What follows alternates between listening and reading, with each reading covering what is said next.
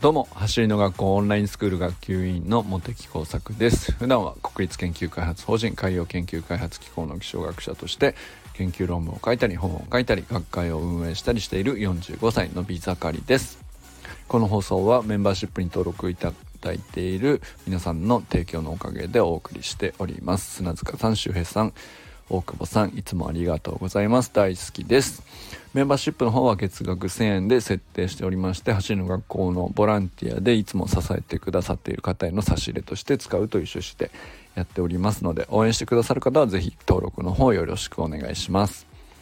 さて今日はですね、えー、本気の挑戦に宿るものということについて話してみようかなと思っております。今日はですね和田健一校長がですねビーチフラッグスのトップアスリートとしての姿をま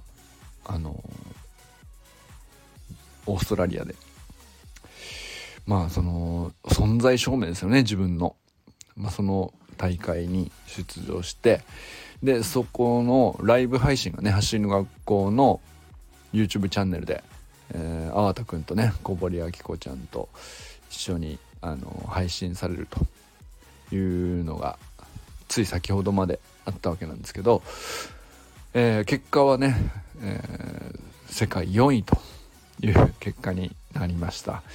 最後のね、えー、最終ラウンドというかあの決勝にはですね9人残るんですけど、まあ、9人残ったところから、えー、1人ずつ脱落していきながら9回走その 20m を走って競っていくと。でそのうちこう1人減って1人減ってってやっていくうちに最後まで残った人が世界一という大会なんですね。で9人から8人になり7人になりっていうところはあのー、まあ何て言うか圧勝に近かったですねなんかこう順当に勝ち上がってるというかすごい安心して見てられる感じでしたけどもさすがに残りそうですね6人5人っていうあたりからもう団子になってくるんですよね。やっぱりもうどんどんレベルがあの急に決勝って言ってもねその最初の9人9人8人7人ぐらいまではあまだこう和田健一があの 1, 1段レベル上だなっていう人とそれ以外のこう落ちていく人とでこう結構はっきり差が分かれてるんですけどやっぱり5人5本の指に入る6人5人ってなってくるところあたりからさすがにもう団子状態になって誰が勝つか分かんないみたいな状態になってきてでまあ結果あ世界4位という結果でした。で、なんかあの、つい先ほどまでね、サタデーナイトミーティングでも、まあみんなね、あちこちで、あのー、この土日ね、あの大会があったり、まあ、先週ぐらいからですかね。今シーズンの大会っていう形でいろんな本番のあの記録をが出たっていうような話がね結構共有されてて本当にみんなどんどんパーソナルベスト甲子園とか 何位になりましたみたいな本当にどんどん素晴らしい結果を出していてまあそんなことをね特にねやっぱり小学校まあついこの間まで6年生だから中1になりたての子とかも含めてなんですけどやっぱり走り学校で最近やっぱり特に顕著なのはまあ、年齢がこうまだあの大人じゃなくて子供たちがどんどん結果を出してるっていうのがね最近の特徴だなと思うんですけど、あのー、子供たちにこう言えるのはですね、あの、すごい感じるのがもちろんプログラムがあのー、低年齢の時からちゃんと取り組めるっていう風に組まれていることもそうだしそういうことも聞いてると思います。でそういうところでと正しく継続することがあの結果に現れやすいっていうそれはもちろんねあると思うんですけどと同時にですね僕サタデーナイトミーティングに出てるメンバーは特にそう思うんですけどなんか毎週毎週お互いこう自己ベスト伸び盛りみたいな感じの内容を共有してみんなですげえって言い合うわけですよ。そうするともっとやってやろうってねこう常になるんですよね。モチベーションが途切れないんですよね。なんか常にその称えられれば称えられるほど自己肯定感も上がるでしょうし自己肯定感が上がれば上がるほどもっとやってやろうというふうにこうみんななってるなと。そのあんまりね何て言うかいわゆる天狗みたいになる暇がないっていうか あのそこで満足する人とかこれ何て言うんだろうな昔よく聞いたんですがあんまり褒めたら天狗になるだろうみたいな言い方をするコーチとか監督とかねなんかあのまあ陸上じゃないけど僕の場合はね結構大人からそういう話を聞いたなと思ったんですけど全然そんなこと起こんないんですよね。毎週毎週常にみんな前向きなことしか言わないし、うん、すげえじゃん。みんなこうねちょっとでも伸びたらすげえじゃんすげえじゃんってなってんだけどでもちろんでも本人の中ではいろんな伸びしろとか課題とか感じててそんなもん分かってんですよね。僕は外で言われることじゃないんですよねきっとね。でもやっぱりできているところを称えてもらうっていうのはやっぱり次もっとやってやろうっていうモチベーションに絶対つながってんだろうなっていうのをすごく感じるんですよね。だからどんどんどんどんこうオンシーズンになるにつれて力を発揮してくるし実際の記録自体もね本当にまあそれこそねなんか参加標準記録だとか僕がちょっとね陸上界のルールあまり知らなかった言葉ばっかりだけどさパーソナルベストとかさいろいろあるじゃないですか。なんかそういうのがね飛び交うんですよね。であの人も出してんの俺もできるって同じプログラムやってんだからっていう感じになるんでしょうね。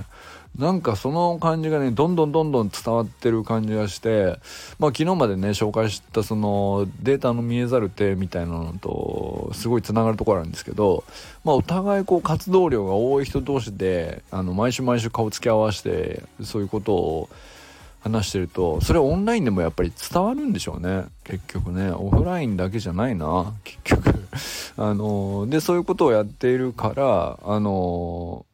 その1週間の中でつながってないコミュニケーション取ってない時間帯の自分の活動量も結果的に増えてんだと思うんですよね。すごいしっかりトレーニングをやってるのがインスタに上がっていくしそれをお互い見ているしあのものすごいシナジー効果というか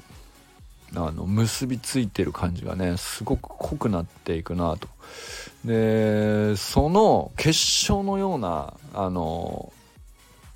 シーンだったなと思ったんですよね。その今日の和田健一というビーチフラッグスのトップアスリートがあのただただあのライブ配信何時間やってたんでしょうね。今日ね。2時間ぐらいやってたと思うんですけど要するに走ってない時間も多々あるし予選もずっと長いんでその空き時間もあるわけですけど、まあ、そういう時にどういう風に過ごしてるのかとか、まあ、リラックスしてる時間もあればここで急に緊張感高めるみたいなのも含めて本気の人ってこういう風になるんだっていでたちとか、えー、まあ、力の抜き方もそうだし集中の仕方ゾーンに入っていく感じとか試合中にまあその一戦一戦こう勝ち上がっていく時にどういう表情になるのかとかあのやっぱり何て言うのかなあのビーチフラッグスってすごい狭いエリアで20メートルのエリアの中だけでやってるんで結構ねあのすごいはっきり見えるんですよね。それがなんかあの素晴らしかったですねなんか伝わってくるものがあって本気ってこういうことなのねっていうのがねなんかこう特にまあ和田校長自身が、あのー、コメントもちょいちょい挟んだりしてましたけど基本的にはやっぱりその世界一を取るために全てをかけてやっているのであんまりその YouTube の配信のための挨拶だとかコメントだとかっていうのもほぼほぼ最小限に近い形の配信になってましたけどそれでもやっぱりね僕らがあの受け取れるものっていうのはめちゃくちゃ大きい配信だったんじゃないでしょうかね。でもぜひね、あの、見逃した人も、一回見てたっていう人ももう一回最初から見てみてほしいなと思うんですけど、あの、橋の学校の YouTube チャンネルのいろんな動画ありましたけど、あのもちろんそれは素晴らしかったですよ。それぞれね。その編集も入り現場現そのそれぞれの現場では本気で教えてほしいっていう人と本気で教える講師陣っていうまあコンテンツですよね。でそれが素晴らしくてチャンネル登録者がこう伸びていくっていうものであったと思うんですけどやっぱりね生配信で、えー、本当にこれで勝負してるんですと。その教えていることはね普段伝えていることテクニックであるとかあのそれは確かにスプリントの基礎テクニックであったりあのスタートダッシュのテクニックであったりとか、まあ、その走り革命理論そのものを説明しているっていう内容ですけど今日に関してはもうただただ本気で走ったらこうなるっていうねその繰り返しをこう延々と見るわけですよ。でまあそもそもねあの校長がなんで、えー、走り革命理論を生み出したかっていう原点でもあるんですよねビーチフ当然ですけど。まあとにかく見てみればわかると思いますけど、まあ、ビーチフラックスの場合は砂浜で寝そべった状態からスタートするんででその起き上がって一歩目を踏み出すっていうその起き上がって踏み出すっていうスタートはもう抜群に速いんですよ、圧倒的に速いんですね。でその後の、うん、20メートルとはいえ完全にその砂浜でのスプリントがあるので、まあ、そこで、まあ、走力の差があったらやっぱり抜かれてしまうとでそういう壁にぶち当たっていたのがその2015年とかそれぐらいの時だったんですよね。その時にウサイン・ボルトの元へ、えー、修行に行くということを通じてスプリントを手にしてスプリントテクニックを手にして、えー、砂浜の 20m のスプリントも手に入れて、えー、起き上がるところはもう完全にこう自信を持っていたからそこの起き上がるスピードプラス本当にスプリントの速さも手に入れて世界一を狙いに行くということがそもそもの、えー、足の速さは才能じゃないって言い始めた最初のエピソード0だったわけなんですけどそれをまあ突き詰めて人にも教えてずっとやってきてまあそれがもう何て言うかあの 磨き上げたね10万回起き上がってスタートダッシュっていうところをあの磨きに磨いてそこだけは絶対的な自信があってその上でスプリントも手にしたんだ今度こそ世界一だという、まあ、そういう大会だったわけですよ。でそれっていうのはあの何て言うのかな。もう語り尽くしようがないというか言葉では。あの途方もない ことだと思うんですよね。それはまあオリンピックだとかいろんなそのメジャーなスポーツだとあのいろんな人がいろんな演出で感動的に仕上げてくれるところもあると思うんですけど、まあ、ビーチフラッグスっていうのは日本ではねやっぱりまだメジャーでない分まあ何て言うんでしょうね。例えば「情熱大陸」じゃないけどさなんかああいう感じのものにこううまく言語化としてその努力の道筋とかあのどれほどの思い出みたいなことっていうのは言葉とか演出とか映像とかドラマとかっていう感じで仕立て上げられているモデルがないというかそういう人がかつていたわけじゃないしね。日本人ではやっぱオーストラリアで戦えるようになった人っていうのはうんと校長が初めてなんでまあ、そこも含めてなんですけどだけどねもうそんな演出とか言葉とかドラマとかいらんなっていうぐらいそのもう何の編集も入ってないんですよ今日の配信とかね、まあ、あの画像も結構ちょっと 手で持ってる天く君がさ手で持ってさあの iPhone で配信してるからもうゆらゆらしてんだけどでもねあのそれ見ただけでもう全てがわかるっていうかもう本気っていうのはこういうことなんだとそれがねあの決勝の1ラウンド1ラウンド上がっていく時に、えー、すごく伝わってきましたね。まあ、けあの校長もサタデーナイトミーティングも試合直後なんですけど、あのー、実際来てくれて、あのー、実際どういう戦いだったのかっていうところで、まあ、最後ね4位っていう順位になりましたけど、あのー、残り4人で、えー、3人になることに、えー、かけようとするか、えー、すぐと、まあ、ビーチフラッグスって4人になったらのあの3本のフラッグを取り取り合うわけですね。で、え、ー、と和田校長の右隣と左隣の選手のどちらかと争うことになるわけですよねフラッグスを。でどちらと争うかはその場の瞬時の判断になってくるんですよ。なんですけど校長が取った手段っていうのは校長はあくまで世界一になるためにやっているので実は左隣にいた人は実力的には勝とうと思えばあのそその左隣の人とフラッグを争うっていうことに特化すればそこを勝ち上がることは自体はできたと。